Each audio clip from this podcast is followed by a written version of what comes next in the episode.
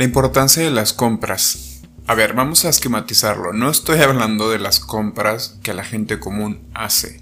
No estoy hablando de las compras que uno como consumidor eh, hace en alguna tienda. No, estoy hablando de compras empresariales. Compras para empresas, compras como industria, compras como empleo. Hay un empleo, si no lo sabes, hay un empleo que es el departamento de compras. Que es donde, aunque mucha gente lo dude, el departamento de compras yo creo que tiene el 50%, en algunas otras empresas hasta el 60% de responsabilidad monetaria en la empresa. Esto quiere decir que son los responsables más que los de ventas de generar dinero en la empresa. Y si tú me preguntas cómo es eso posible, sí, sí, sí lo es posible. Básicamente, son dos situaciones, son dos eh, circunstancias diferentes, pero con el mismo objetivo.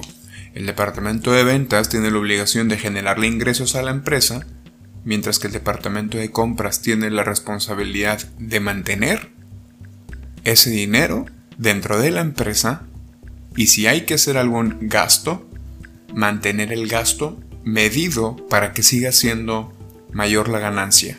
Es más complicado de lo que puedo explicar, pero voy a tratar de hacerlo. Mientras que el departamento de ventas tiene actividades trazadas, tiene actividades que ya están básicamente escritas en algún, en algún programa de entrenamiento o meramente porque la actividad de venta así lo dicta, como vendedor, tú ya sabes cuál es tu obligación. Tú sabes que tienes que generar ingresos hacia la empresa. ¿Cómo los generas? Con tu labor de venta. Sea lo que sea que vendas. Ventas es un buen puesto, ventas es un buen departamento. Depende de la empresa. Sin embargo, tú tienes que generar ingresos. ¿Cómo puedes vender el producto, el servicio o lo que ofrezca la empresa? Pero tú ya sabes cómo. Se te entrena para eso. Las personas que están arriba de ti te entrenan. Pero no vengo a hablar aquí de ventas. Vengo a hablar de cómo generas ingresos estando en compras sí es posible definitivamente. No generar ingresos de manera literal, pero existe un término en inglés que se dice cost avoidance.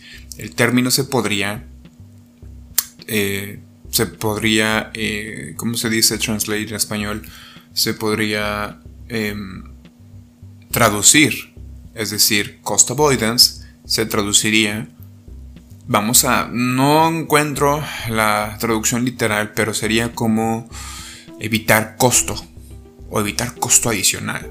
Un ejemplo, si tú como comprador se te da la instrucción de traer X equipo, máquina o servicio de alguno de tus proveedores, que a lo mejor el proveedor lo está cotizando, digamos que es una máquina que hace cucharas y te lo está cotizando en 100 mil pesos Tú como comprador tienes que tener la visión y la experiencia de, saber cómo reducir el costo, de saber cómo reducir el costo de 100 mil pesos a 90 mil, 80 mil pesos. Y no, no recurriendo a la coloquial técnica mexicana de regatear, por favor. Un comprador, jamás, nunca vas a ver un comprador profesional regateando. Nunca.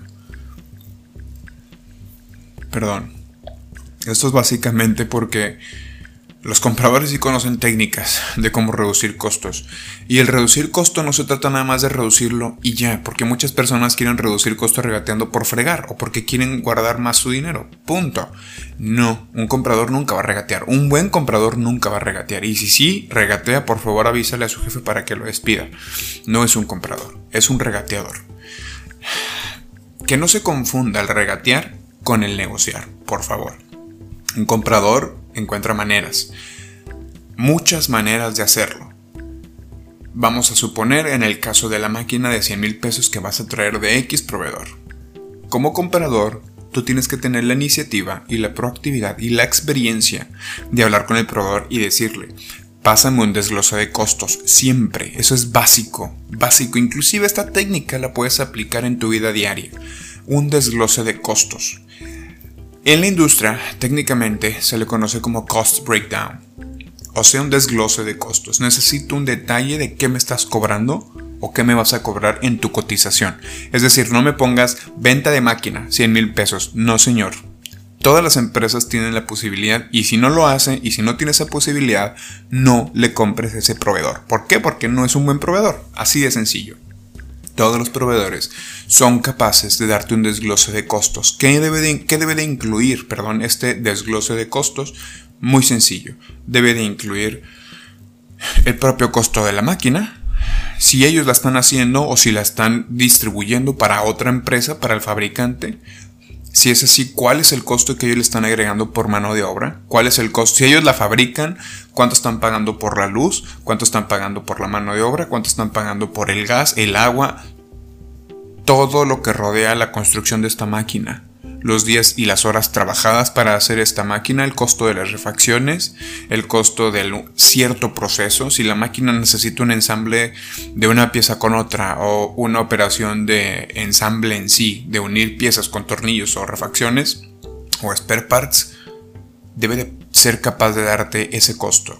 Una vez que tú tienes tu costo, tu desglose de costos, lo primero que tienes que hacer es generar dos puntos de vista. El primero que se le conoce en la industria como el BE. Bueno, en la industria se le conoce como BA-BE, o sea, baby. El BA y el BE son dos, son dos conceptos diferentes. El BA, que es como analizar el proceso, te permite conocer qué parte del proceso tiene un costo alto y que tú puedes reducir. Y el BE es el análisis de la ingeniería. Los términos en inglés son Engineering and Assembly Process. Entonces, en BE te metes directo a la, a la máquina. Tú buscas reducir alguna refacción de la máquina. En el BA, en el Assembly, buscas reducir algo del proceso de construcción de esta máquina. Si tú le estás comprando a un distribuidor o a un fabricante, si es con el fabricante, la opción más viable es irte por las dos por el ensamble y por el ingeniería. ¿Cómo te vas a dar cuenta de esto? ¿Cómo vas a llegar a ese punto? Muy sencillo. Primero te vas por el, lado del ensamble. Tú debes ser capaz de visitar al proveedor y de pedirle que te haga un recorrido por la planta, sobre todo dirigido a la construcción de la máquina que le vas a comprar o que, la o que tu empresa le va a comprar.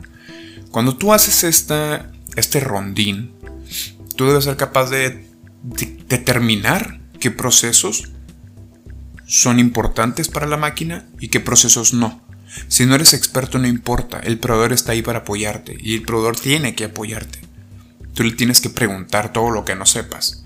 Si en algún, en algún punto del proceso de la construcción de la máquina tú ves que un operario o algún asociado está haciendo una operación que tú ves muy manual y que tarda mucho tiempo, digamos que a lo mejor la persona tiene que limpiar, si te está haciendo a lo mejor una batería, tiene que limpiar cada cavidad de la batería con un pequeño soplete de mano que le lleva aproximadamente 10 minutos por cavidad. Em, para empezar, tú estás pagando por esos 10 minutos por cavidad porque te lo están cobrando, te lo aseguro. Ese es un punto Tú tienes que decirle al proveedor, ¿sabes qué? Creo que este proceso es muy manual, necesito que lo cambies y que me reduzcas el costo. Y tiene que ser capaz de hacerlo, porque un proveedor, tú como cliente hacia un proveedor siempre tienes que buscar la manera de desarrollarlo y de hacerlo una mejor versión de sí mismo. Una vez que tú entras al proceso de ensamble y detectes en qué parte sí puedes reducir costo, tú tienes que exponérselo al proveedor y decirle, creo que tú debes, necesito, no creo, necesito que me reduzcas costos en este proceso, en este proceso, en este proceso. ¿Por qué tu mano de obra es tan alta? ¿Por qué el costo de materiales es tan alto? ¿Dónde lo estás comprando? Eso nos lleva al segundo punto, al engineering o ingeniería. Cuando nos acercamos al punto de ingeniería es un poquito más complicado porque tienes que hacer un sorceo o una búsqueda del material que se está utilizando para armar la máquina o para ensamblarla toda máquina se ensambla, bueno, la mayor, las máquinas al menos de industrias automotrices o de cualquier industria conocida en Monterrey son a base de acero. Entonces, tú tienes que sortear proveedores de acero, el fabricante de acero, de dónde lo están trayendo y cuánto les está costando. Hay páginas en internet que ya te dan un costo base de ciertas materias primas. El acero tiene una página, simplemente googleala y te va a llevar a esa página. esto solo es un ejemplo. Entonces, tú tienes que hacer búsqueda de esos, de esos materiales. ¿Por qué? Porque a veces como distribuidor o como proveedor del fabricante o el mismo fabricante, su departamento de compras no es tan eficiente. Y tú como comprador tienes que meterte tan profundo para hablar con su departamento de compras y decirle, a ver, estás, estás utilizando proveedores con costos muy altos. Cuando tú llegas a ese punto, cuando llegas a las entrañas de sincronizar esfuerzos con el otro departamento de compras, es porque estás haciendo un buen trabajo. Tú debes ser capaz de entrar de 0 a 100 en su proceso, como si fueras parte del equipo de ellos y conocieras todo el proceso. Porque la inversión que está haciendo tu empresa, primero que nada, quiere que tú asegures que esa inversión que van a hacer es una inversión rentable.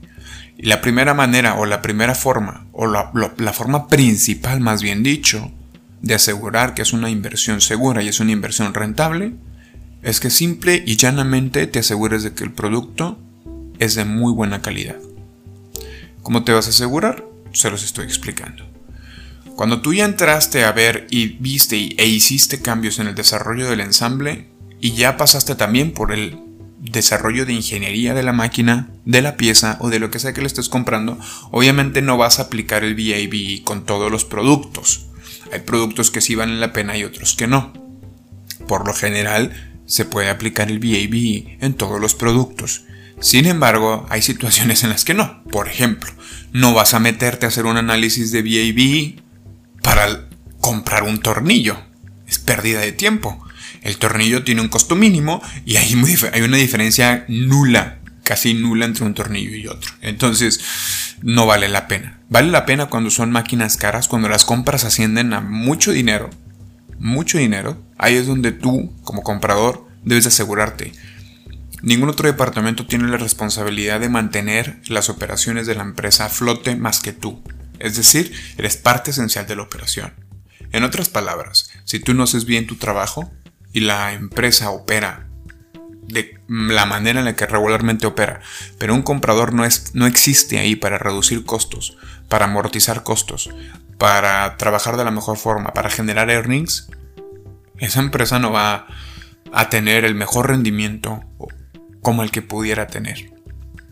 Esto solamente es un concepto mínimo de todo lo que como comprador deberías de hacer. Muchas personas dicen la lana está en ventas. Y sí, efectivamente, pero solo el 50%. El otro 50% está en compras. Aunque no me lo creas, es muy cierto, pero hay compras es un departamento subestimado y relativamente nuevo y, y, que las personas tienden a ser ignorantes en cuanto a este puesto, pero es tan importante como el arranque de un negocio. Hay muchos negocios. Monterrey es una ciudad llena de mini empresarios, empresarios, etc pero me atrevo a decir que el 60 o el 70% de esas empresas o de esos mini empresarios u empresarios llevan una pésima administración de su empresa. ¿Por qué? Porque viven con la idea de que mientras más ventas generen, más dinero van a tener para sí mismos o para la empresa. Es cierto, pero solo el 50%, señores. El otro 50% debe mantenerse con un una buena administración interna de ahorros y de inversiones retornadas. Es decir, como comprador debes de generar inversión, debes de aprender a generar inversiones y, y opinar y generar y desarrollar proyectos de inversiones retornadas o retornables y, por otro lado, generar ahorros, importante. Por lo general, en el 90% de los puestos de las empresas en Monterrey, existen estos dos conceptos, el cost avoidance, que ya platicamos de él, y el cost reduction. Cost avoidance es evitar el costo y cost reduction es reducir el costo. Son dos conceptos muy diferentes pero parecidos. Les voy a explicar. El cost avoidance, evitar costo es simplemente cuando tú compras una máquina, qué costos puedes evitar pagar del VAB, del proceso de ensamble o del proceso de ingeniería. Mientras que un cost reduction, que es la manera, o por lo general es el, es el métrico de un comprador, es básicamente si te están pidiendo comprar un celular de cierto modelo, busca qué proveedor lo tiene más barato. Así de sencillo.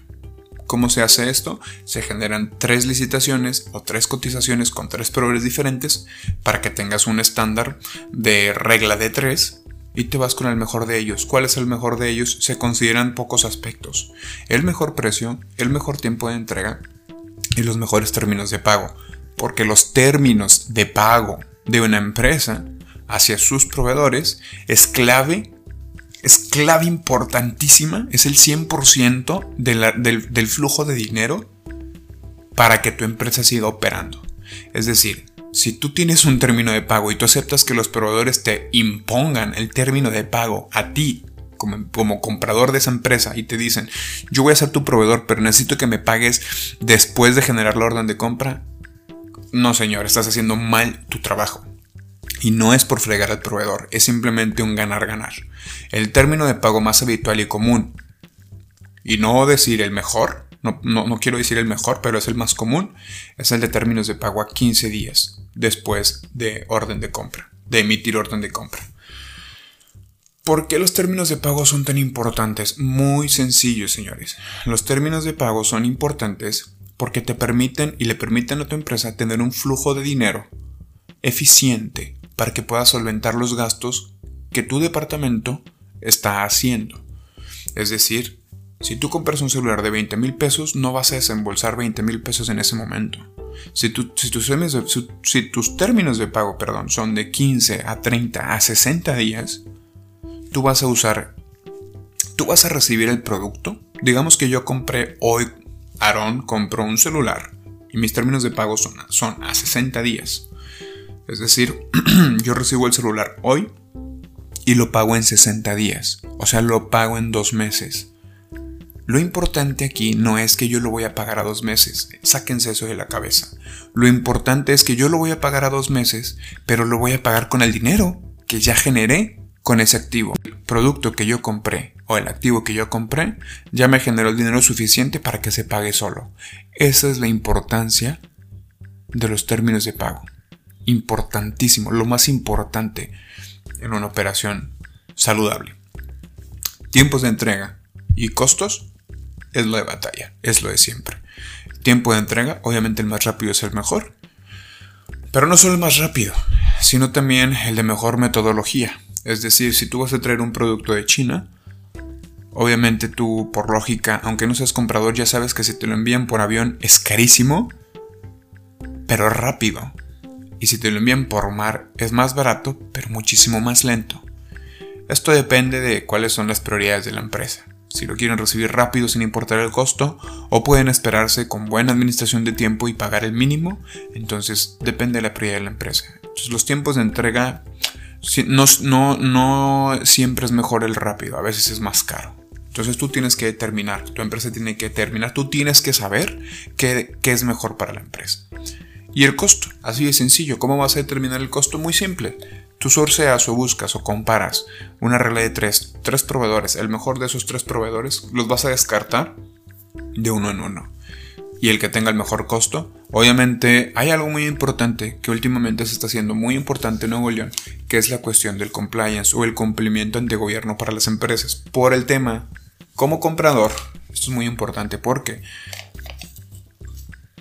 en Nuevo León se está haciendo, o se está, sí, se está haciendo muy de moda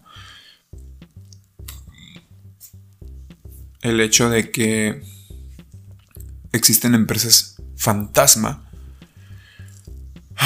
que facturan y no existen. Entonces cuando hay problemas en esta situación, porque cuando tú le pagas a una empresa que no, cuando una empresa te factura y no existe, si, si, repentinamente llega una auditoría de SAT o de gobierno, estás frito. Entonces hay una regla en el departamento de compras que se llama compliance o cumplimiento. No es la traducción literal, pero es como yo lo relaciono en español e inglés. ¿Qué es el compliance? Muy sencillo. Tú como comprador tienes que ser, tú eres el responsable de auditar que el proveedor está en la mejor situación fiscal para poder operar. Es decir, tú ya lo visitaste físicamente, ya auditaste su operación, ya revisaste sus documentos. ¿Qué, qué documentos se revisan? El RFC, la carta poder, los, los, los pagos a sus empleados y las declaraciones ante gobierno, ante Hacienda. Cuando tú determinas esto, que es tu labor esencial como comprador, entonces determinas que el proveedor es viable, es confiable y puedes trabajar con él.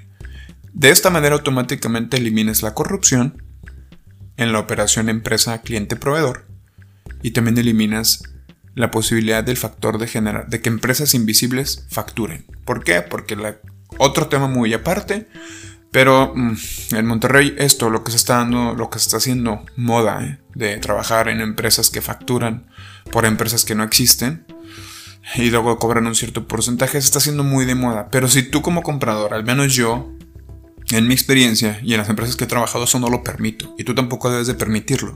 Porque si tú lo permites, en algún momento la empresa es tu empresa, o en donde tú trabajas, o la tuya propia, si tú eres un microempresario, se va a ver afectada fiscalmente por Haciendo por SAT.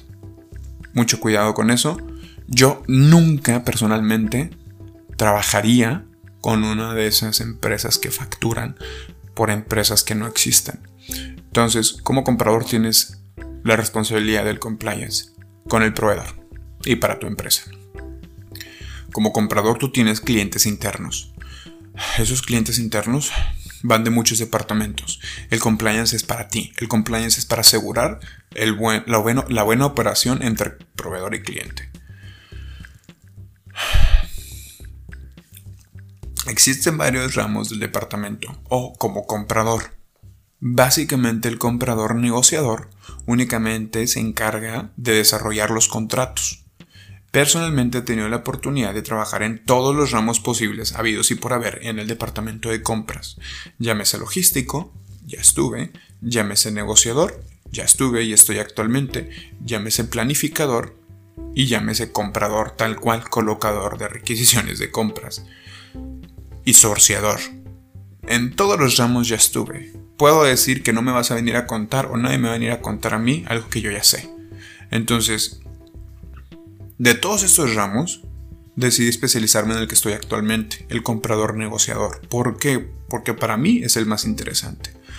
El comprador negociador únicamente es responsable de negociar los contratos. Toda compra de producto o máquina, con todos estos conceptos y todos estos desarrollos que ya te expliqué, que son aplicados día a día, el comprador negociador debe ser o es el responsable de hacer, la, que la, hacer que la negociación que hay entre proveedor-cliente sea la más sana y sea un ganar-ganar. Un buen comprador siempre va a buscar el ganar-ganar, no va a buscar fregar al proveedor. ¿Por qué? Porque tu empresa, sin ese proveedor, deja de operar, así de sencillo. Los mexicanos somos muy tendidos a fregar a la gente, muy mal, porque, como les digo, si tú como empresa quieres desangrar a tu proveedor, tu proveedor en algún momento va a quebrar y tú te vas a quedar sin ese producto. ¿Sabes lo tardado? Bueno, depende del producto, pero ¿sabes lo tardado que es desarrollar un proveedor de cero y llegar a un nivel de confianza de 100%?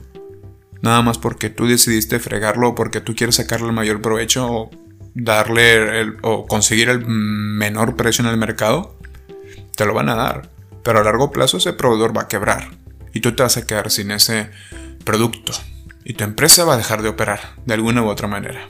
Si no es que buscas otra alternativa por la necesidad rápida de cubrir esa baja que tú mismo provocaste, vas a comprar a costos más elevados y vas a generar impactos negativos en tus finanzas. Esa es la responsabilidad del comprador, señores. No estoy diciendo que es el departamento más importante, pero es donde también hay dinero. Siempre hay que buscar la manera de generar ahorros en una empresa, sea tuya o sea de algún otro patrón y tú seas un empleado siempre hay que buscar la manera. ¿Por qué? Porque los ahorros representan dinero no gastado, representan, siguen representando un ingreso que otra persona u otro departamento generó y tú estás resguardando. Nos meteríamos al flujo de la empresa de generar ingresos para ir, para luego volver a invertir o a incrementar la, la inversión. Pero ya son otros temas. Aquí lo que me quise enfocar es nada más compartirles, un poquito cómo es el desarrollo de un buen trabajo, un buen empleo o un buen esquema organizacional de compras, sistema de gestión de compras. Bien aplicado, te vas a dar cuenta que es muy importante. Sin duda hay mucho que compartir de este, de este tipo de temas. Esta vez quise improvisar, no tengo nada preparado, simplemente quise compartirles mi experiencia. Después ya veré de qué otra cosa improviso. Obviamente mi interés es comentar y compartir cosas que yo conozco, cosas de las que yo sé de lo que hablo, para no mentirles, porque no vienen aquí a escuchar mentiras. Entonces, eh, por eso decidí hablar de este tema hoy, que es aburrido para ciertas personas, pero muy importante para otras personas que tienen su propio negocio o recién quieren o quieren iniciar o recién iniciaron su negocio. Señores, si ustedes acaban de ingresar, perdón, acaban de empezar con una microempresa o un negocio propio, cuidado con, cuidado con el sistema de gestión de compras que tienen. No compren por comprar. Si bien al principio para arrancar tu negocio tus opciones son limitadas y tienes que calcular tu inversión de acuerdo a ciertos costos ya establecidos que no puedes reducir porque tampoco es que tengas todo el tiempo del mundo para establecer el negocio más barato y posible. Pero lo importante aquí es, si tú, si tú ya empezaste tu negocio con cierto... con cierta... si tú ya empezaste tu negocio con cierta inversión,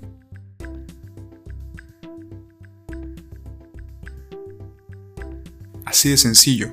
Si tú reduces costos en tu operación, reduces costo de tu producto final y eres más competente y más atractivo para tus clientes y para tus para tus clientes nada más. No iba a decir para tus proveedores, pero no es cierto, para tus clientes.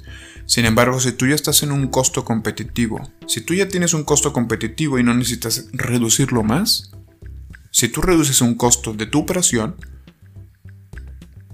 que no impacte o que amplifique esa que amplifique ese rango de costo de producto contra costo de tu operación, automáticamente ese rango se va a ampliar y va a ser dinero para tu bolsillo. Tendría que explicarte en una libreta, pero espero que, me lo espero que lo hayas entendido de esta manera. Espero que, espero que esto te haya servido. Si tú eres empleado, si tú quieres a lo mejor experimentarte en el área de compras, bienvenido. O si tú quieres, o si tú arrancaste con tu negocio propio.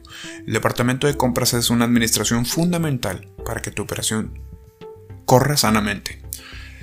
Para cualquier eh, consulta, mensaje o simplemente lo que quieras compartir conmigo, me encuentran en Instagram como Aaron Garza 90, en Facebook como Enrique Armas y en todas las plataformas de audio. Eh, me pueden buscar en Spotify, me pueden buscar en Apple Podcast y no recuerdo, después les compartiré, pero esas son las principales, Instagram, Facebook, Apple Podcast y Spotify. Cualquier cosa que quieran compartir, nos vemos por ahí. Espero que hayan disfrutado el podcast, nos vemos en un próximo. Hasta luego.